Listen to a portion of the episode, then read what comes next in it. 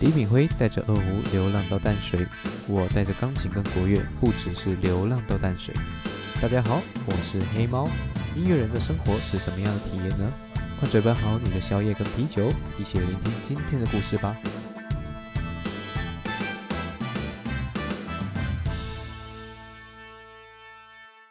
嗨，大家好，我是黑猫，先预祝大家新年快乐！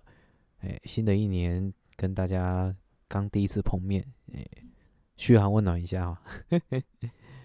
好了，小时候先介绍一下自己了。小时候读的就是艺术学校，那跟大家的科系不太一样。餐饮系就是拼命的做菜、煮饭跟切菜。那音乐人的话，就是每天就是练琴、练钢琴，然后听音，在一些基础的乐理知识。简单来说，就是跟音乐跑不了任何关系。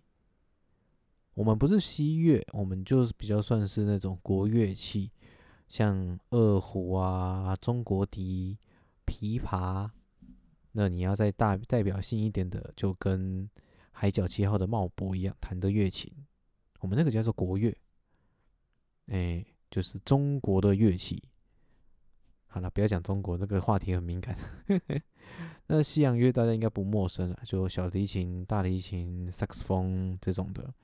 那我们自己比较属于那种中国乐器的。那基本上我们大家都有一个共同点，基本的训练不会少。那什么叫基本的训练？就是你拿着你的主修乐器，每天在琴房里面。对着同一首曲子拼命的练，最起码练它两个钟头、三个钟头。当然中间还是会休息一下。只必须要说的就是，你要精进到某一个程度，你就是要一直练，一直去摸索它，把它的底摸得清清楚楚。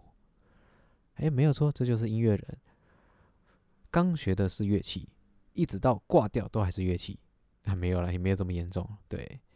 那小时候学的其实也算不错，呃，身旁的朋友也有几个混的还是还行的。那但出了社会，其实很现实的一面。我们讲回来了，餐饮业如果毕业了去哪？当厨师、外场、餐厅，大家应该看过很多吧？像路边上的吉野家、星巴克，星巴克算餐饮吗？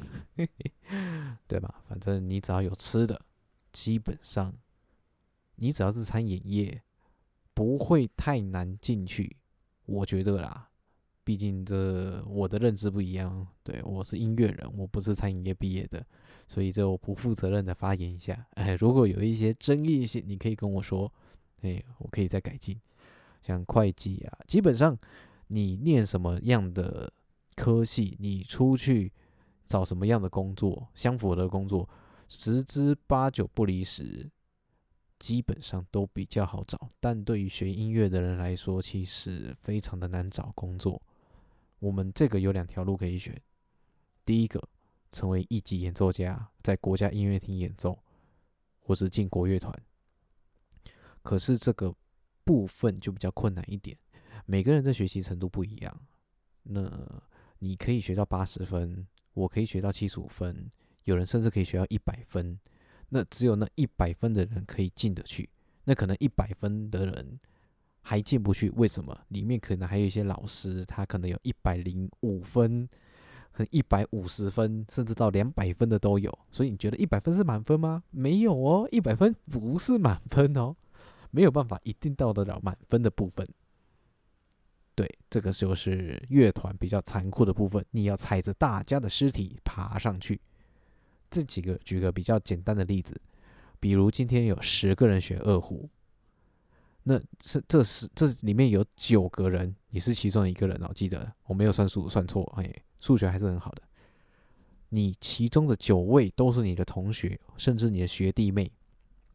好，你们觉得一起合奏、一起上学、一起练琴很开心，没有错。但出了社会，今天只有一个位置，只有一个二胡的位置。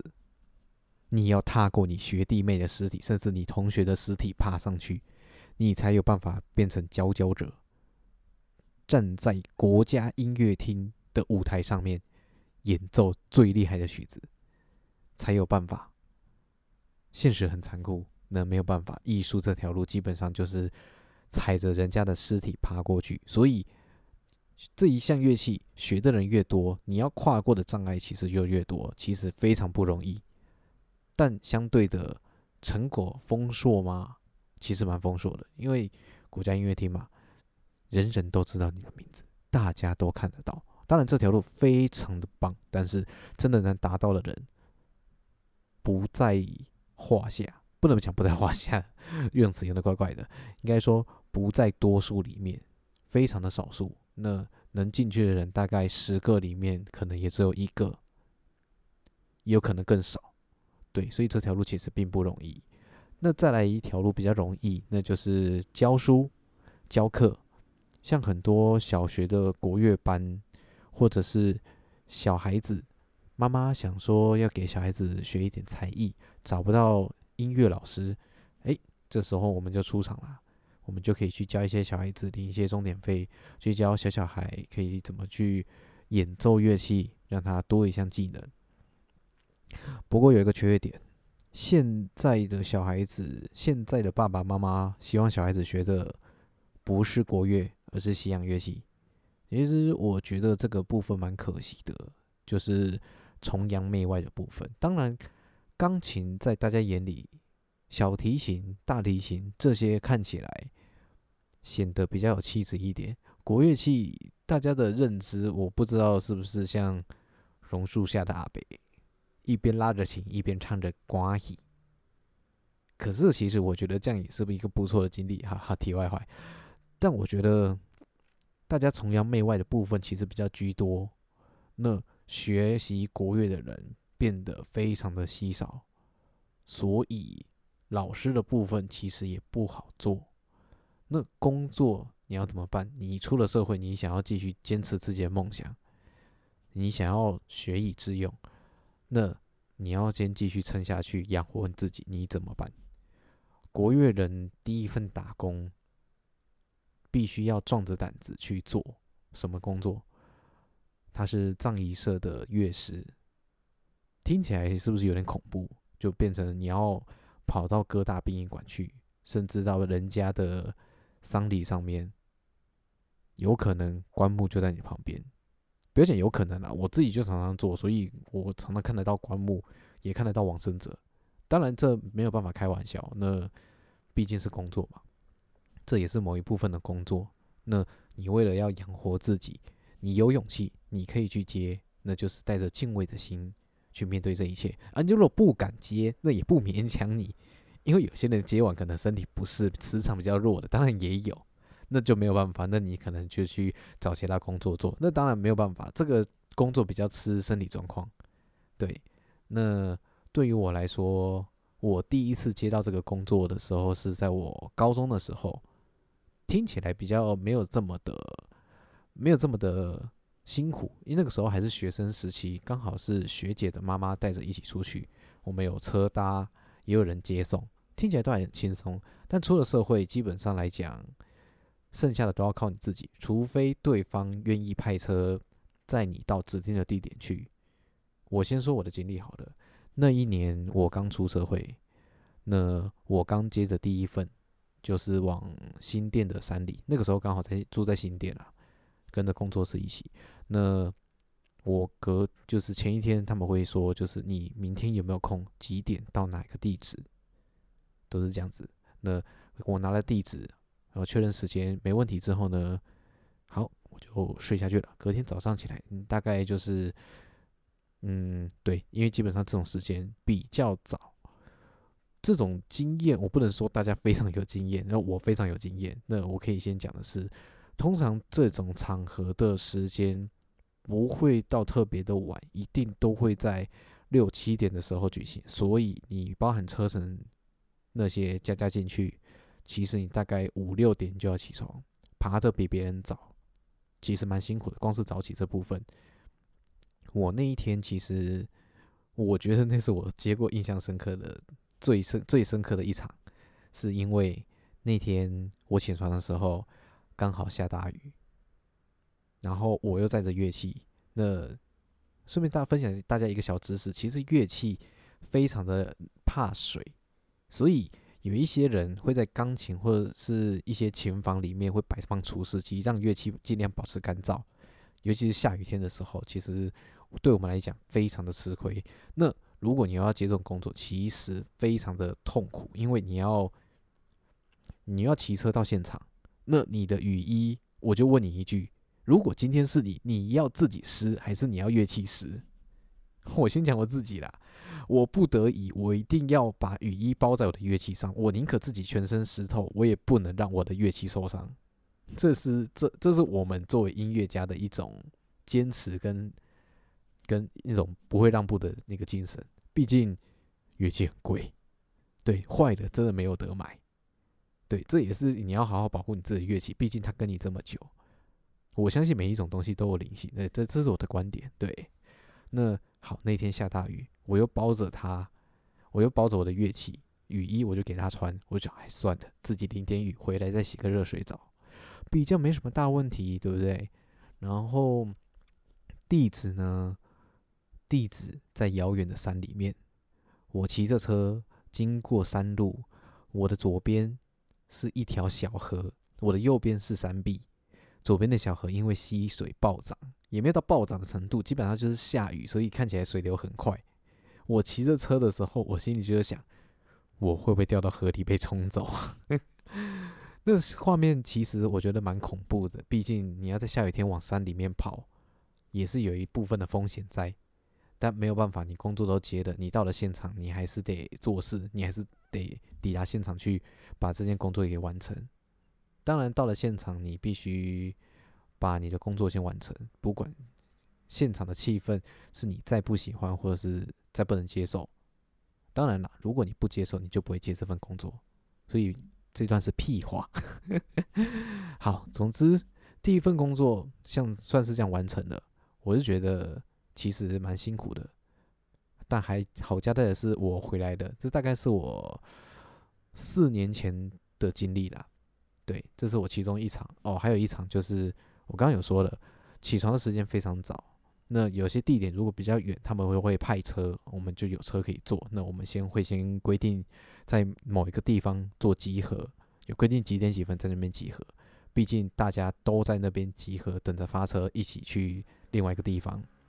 那我接的那一场，那个时候是在桃园的殡仪馆。那我那个时候还是住新店，对方要求我六点零五分在民权东路的一馆，就是第一殡仪馆那边集合，就是小鬼的告别式的那边。对，大家应该不陌生，因为毕竟，诶，两年了哈，已经有两年了。对，好，总之。六点零五分要在那边集合。我在床上有定了闹钟，我也睡下去了。我定了闹钟，我早上醒来的时候，发现我的闹钟的时间是六点零二分。我想啊，哦，六点零二分，不对，六点零二分。我马上跳起来，我连牙都没有刷，脸都没有洗。衣服穿了，东西拿了，我就夺门而出。所以我同事又把门拿了回来。不不不，不是不是，靠！总之，我就一整个大迟到，从新店到民权东路，最起码还要个二十分钟。我六点零二分在床上醒来，我六点零五分要到那边集合。请问，我还有多久时间可以走？我没有时光机，我就算搭计程车也赶不到。当下对于台北的路况又不熟，所以我骑了机车往前冲。我出门了，但我不知道该怎么办。这个时候电对方电话打来了，就问我说：“我该怎么办？我要怎么去？”我心里说：“哎，我自己想办法。”对，然后挂了电话，心想：“干完了怎么办？怎么办？怎么办？”很紧张，毕竟这不是一般的工作。你说迟到就可以迟到，这是人家的告别式。你要尊重家属，你把工作做好，家属才会感谢你。毕竟，虽然说你只是伴奏，但对于告别式来讲，这其实蛮重要的。那你迟到，对于来说就是砸场子、砸名声。你以后还有没有办法接得到工作，其实很难说，因为你会被列入黑名单，找你，你人都不在，你都放我鸟，这其实蛮严重的。所以当下我做了一个决定，我人在新店，我要去桃园殡仪馆，我拦了一辆计程车，我跟大哥说，帮我载到桃园殡仪馆去。哎，这个时候，哎，我实在很不想透露价码，但我想，我想看看有没有办法去叙述这一段。我的我的薪水是百分之百，我搭计程车的费用是百分之一百二，所以我那天总共倒贴了负二十趴的薪水。这样讲起来应该没有什么。道德的问题，毕竟如果太透露薪太太太透露薪水，好像不是什么职业道德。毕竟长隆现在有人因为透露了年终，所以准备倒大霉。毕竟这个是商业机密，哎，我们就不多谈。哎，但我只能说的是，当天你为了工作，你为了要做工作，你答应了这个场，但是你迟到了，请问你怎么解决？我跟你讲，我跟你各位讲。你有钱可以解决的事情，绝对好解决。你即便这一场你赚不到钱，你也要先赚个名声起来。为什么？因为你的责任，你要负起这个责任。你今天做的是人家的告别式，人家的，人家最后一场，人家家属往生者的最后一个典礼，你一定要赶到，这是对于职业的一个尊重，你必须去。所以我那一天，我印象最深刻的一天就是。我去工作了，倒贴了二十趴的薪水，对，很要怎么讲呢？非常的心痛，但没有办法，你自己睡过头嘛。那你要睡得舒服一点，那就多付出代价咯。那没有办法，毕竟在床上闭个眼就穿越时空了，就多了二十分钟。所以告诉你们各位，闹钟多设一点，不要设一两个而已。你要是睡死了，你完全听不到的。然后你要花钱，还是要砸锅砸场子？这个其实很困难。对啊，告别式的部分跟工作经历非常的繁多。那这两件故事是我刚出来做的时候让我印象比较深刻的。剩下的我们留到下集再讲。我后续还有很多工作可以跟大家分享。对，不要着急，我们这才第一集而已，所以我们下次见了，谢谢大家的聆听，拜拜。